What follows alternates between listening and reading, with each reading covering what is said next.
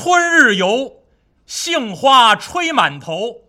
陌上谁家年少足风流？妾拟将身嫁与一生休，纵被无情弃，不能休。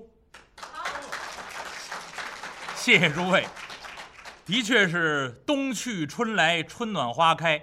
刚才到书馆的路上啊，这个二环路两边，尤其到这个东直门这块儿啊，两边路上那个迎春花呀，开得灿烂。那那春天到了，我们这个小小的书馆呢，再次开门迎客啊。那么今天是开箱演出，咱们闲话少叙，继续西游。那么这一部《西游记》，在去年呢说的这段书呢，叫做孙悟空痛说革命家史。哎，这个从两界山双叉岭啊出狱之后，跟着自己的师傅唐僧啊一路往西走了这么一段时间，一边走一边说，告诉师傅自己的身世，告诉自己以前做过什么事情。所以呢，这段书就叫《痛说革命家史》。那，那么边说边走，师徒两个一边往前走着，走着走着，走来走去，走去走来。这一天一抬头，天色将晚，红日西斜，四围山色里，一边残照中。天色将晚了，孙悟空挑着行李，手搭凉棚，往前头这么一瞧啊，嘿，一看前面。树木森森，炊烟袅袅，准知道前面呢有村落。孙悟空挑着行李一回头，师傅，师傅，今天天色晚了，我的故事也讲完了。师傅，您瞧前头没有？前面有座村庄镇店，咱们呢到那儿去投宿一晚，吃点东西，歇歇脚。明天呢，咱们继续登城上路。三藏法师骑在马上一看，哦，前面果然小村庄。徒儿头前带一路。孙悟空在前头挑着行李，三窜两纵。三藏法师骑在马上跟在后面，师徒一前一后，可就进了这村子了。进了小村子，孙悟空啊，左瞧瞧右瞧瞧，瞧什么呢？得挑一户人家您这户人家已经穷得够呛了，篱笆墙。稻草屋，你就别进去打扰人家了。人家自家呀，吃点饭大概都困难，所以孙悟空呢，挑着行李进来，引着三藏法师在后头。一看呢，这村子里头，嚯，一进村口，路边上就有户人家，青堂瓦舍，大瓦房。这个在村子里面，就算条件不错的。孙悟空啊，一眼看见这处院子，师傅，就这儿吧。这家人呢，看起来家境还不错。三藏法师点点头：“徒儿啊，前去叫门。”孙悟空到人家院门口，把这行李往地上这么一放，蹭蹭蹭上台阶儿，啪啪啪这么一拍门，等了老半天的功夫，里头没动静。孙悟空。有人吗？开门呐！喂，院里有人没有？拍了半天，就听那院子里头，呃，好家伙，终于有这么一声了，弹奏了这么一声，紧跟着就听见脚步声，蹭，蹭，蹭，孙悟空在。院门外头等着，这怎么这么慢呢？走路，这脚步好像没离开地，就在地上擦着，蹭，蹭。缓慢的脚步声音，一会儿的功夫，就听见这门呢里头门牵棍响，就门栓呢，咕隆，咕隆，嗯嗯，门分左右。孙悟空往后退了这么两步，一抬头，哟，从门里头走出这么一位老者。呵，这老头太老了，满脸上啊叫沟壑纵横，皱纹堆垒，须发洁白，用我们说书人的话说，发挽银丝，然飘玉线，眉如秋霜，面似古月，手中拄着这么一根竹杖，拄这根拐棍儿啊。这老头儿啊，弯腰驼背，哆了哆嗦，把门开开，费老大劲，迈着门槛出来。呃，哎呀，门外是何人呢？这老头迈步出来，拄着拐棍儿，这一问，门外什么人叫门呢？一抬，呀！这老头一看。自己面前站这么一位，这老头吓得往后退了这么半步，后头有门槛啊，好悬呐！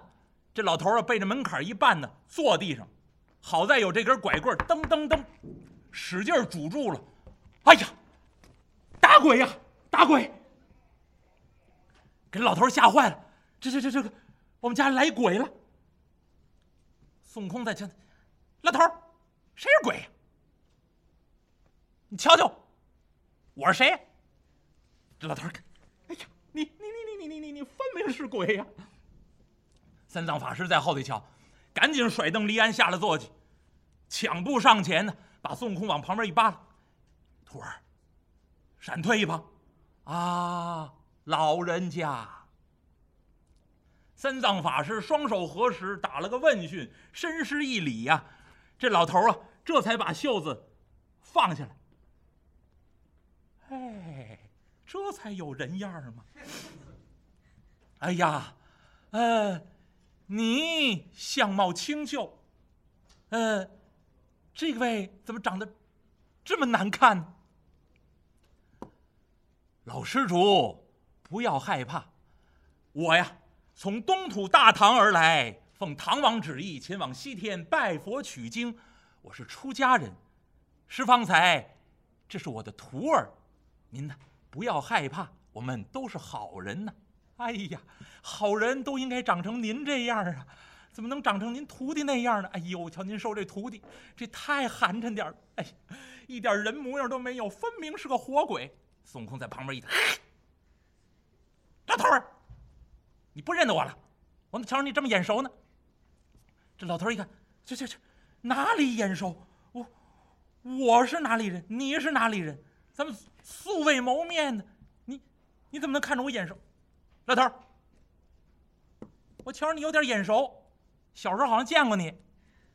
老头一听，这这，哎呀，不仅模样长得难看，胡说八道，还有疯癫之症呢。三藏法师在旁边一摆手：“悟空，休得胡说啊！老施主，我师徒二人前往西天取经，路过宝方。”只因天色已晚，请在贵府之上借一席之地，暂以存身。明日天明，立刻登城上路，绝不叨扰。老头拄着拐棍看，哎呀，你看看，不仅模样长得好，说话还中听。你那当徒弟的，好好听听，这是说人话。老头一看呢，啊。法师，既然到此，来来来，屋中待茶。老头挺热情，一伸手，把三藏法师师徒让到院里去。孙悟空赶紧把师傅这匹马牵着，把行李带上。三藏法师跟着老头进了院，孙悟空跟在后头，也来到院中，把马匹拴好，行李往院里一放。老头一摆手，厅上待茶。让到屋中去，分宾主落座。老头一点手，啊，妈妈，妈妈，快来！叫了这么两声，从后头，脚步迟缓，也这动静，擦，擦，啊，慢慢的踱出这么一位老太太，头发也满白了，也是皱纹堆垒。这老太太。捧着一茶盘儿，里面呢泡好了茶，一摞茶碗。这老太太端着茶盘哆了哆嗦，从后头转出来。啊，姥姥，前面来客人了么？啊，妈妈正是看茶来。孙悟空在旁边一听，这都什么称呼？什么辈分？妈妈和姥姥。哎，孙悟空也不懂这当地的这称呼。老太太进来啊，把这茶盘往这一放，一看呢，就来了俩客人，倒了两碗茶，往这一放。老头一看啊，法师，请喝茶。三藏法师喝了这么两口茶，这一路奔波呀，口干舌燥，尤其孙悟空啊，还一路上还得说呢，说自己的身世，石猴出世啊，大闹天宫啊，这一大套书啊。孙悟空也渴了，赶紧喝了这么两碗茶。主客都坐定了，孙悟空往师傅旁边这么一站，老看这老头老头。我真瞅你眼熟，你是打小就住这儿吗？这老头拄拐棍一看，啊，这位，我我还真不是打小就住这儿，我是从别处搬到此处来的。我小时候住在离这儿也不算太远吧，两界山双双叉岭下面，只因那山上啊多有狼虫虎豹，后来，呃，我举家就迁到这儿来。哎，在这儿住了这么几十年了，何以动问呢？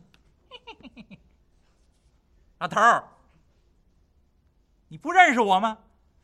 嗯，瞧不出来，你是 我，我呀。你小时候在我耳朵边上挖过野菜，在我眼睛前头捡过柴火，你忘了？这老头，哪有这事？你谁呀？哟，你，你，你，你，你，你，你，你，你，你是当初压压在那两界山双叉岭下面那只神猴？嘿，老头认出来了。你小时候在我耳朵边上挖的野菜，捡的柴火，我记得你这模样。嚯，你这。好些年没见了，你这这这皱纹见多啊！你怎么老成这样了？哎呀，啊，你果真是那神猴！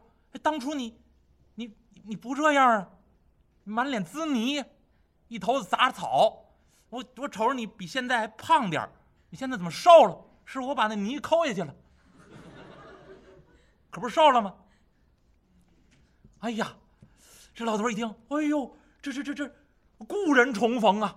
啊，快快快快，让孩儿们出来，都见上一见，都见上一见。这我从小给他们讲故事，那个山下有石猴，代代相传的故事，这出现在他们眼前了。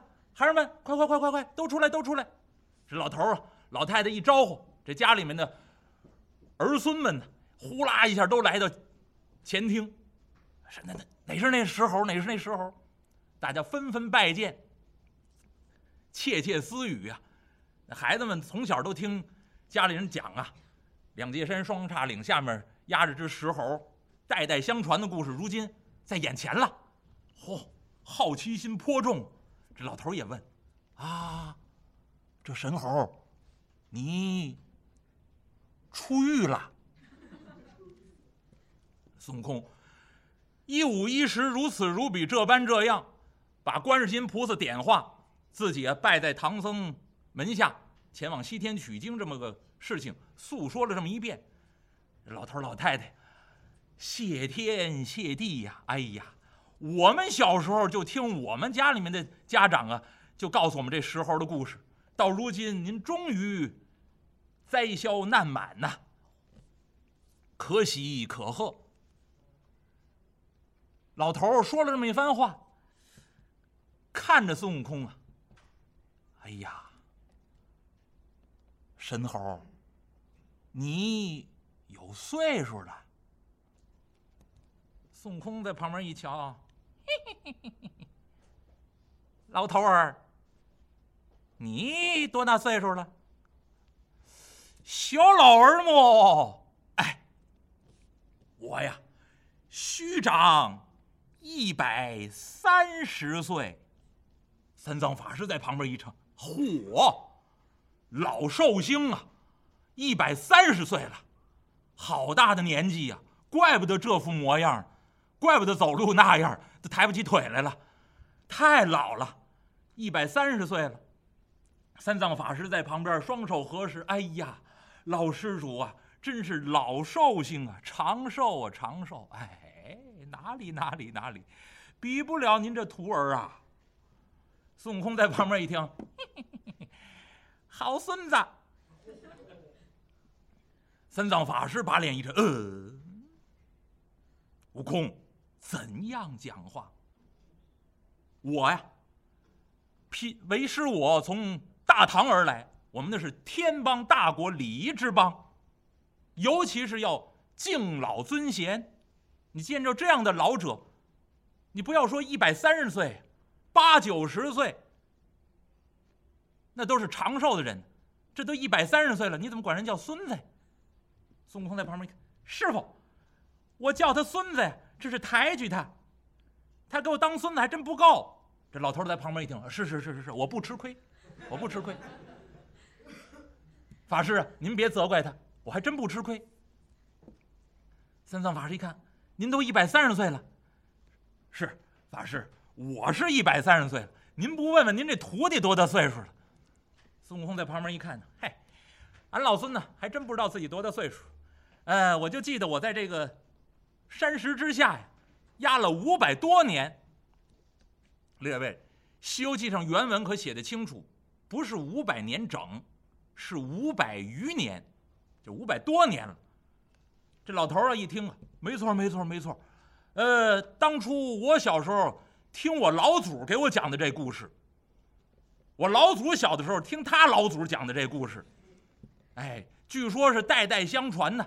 说是这个东汉的年间，从天上掉下这么一座山，哎，掉下来之后就压了只猴在底下，周围啊父老乡亲呢，有的见过，有的没见过，但是口口相传，把这故事传下来，的确，法师，您这徒儿岁数太大了。光蹲监坐狱，就坐了五百多年。法师一听啊，三藏法师点点头，好家伙，最长的刑期了。哎呀，我这徒儿也不容易啊，五百多年在山下呀。三藏法师坐在这儿，跟这老头老太太，跟这一家子人这儿聊天老头一看啊，呃，二位法师，饿不饿呀？哎呀既到贵府，多有叨扰，呃，有残羹剩饭，吃上一口也是使得。哎呀，什么残羹剩饭，正好刚焖得的饭啊！妈妈到后面炒个净素的菜来，给这两位法师添两个素菜。老太太带着家里面的孙儿弟女到后头，赶紧准备，一会儿功夫把饭菜摆上。三藏法师跟着这一家人。吃了顿晚饭，当然人家有荤有素。三藏法师带着孙悟空呢，只吃净素，吃饱了也就行了。吃完了饭，把家伙事收拾下去。孙悟空在旁边一瞧，老头儿，哎，我说，既然到你家里头了，反正也是叨扰，既然讨扰了，索性啊，我再多讨扰一点，法师。干脆，您看见没有？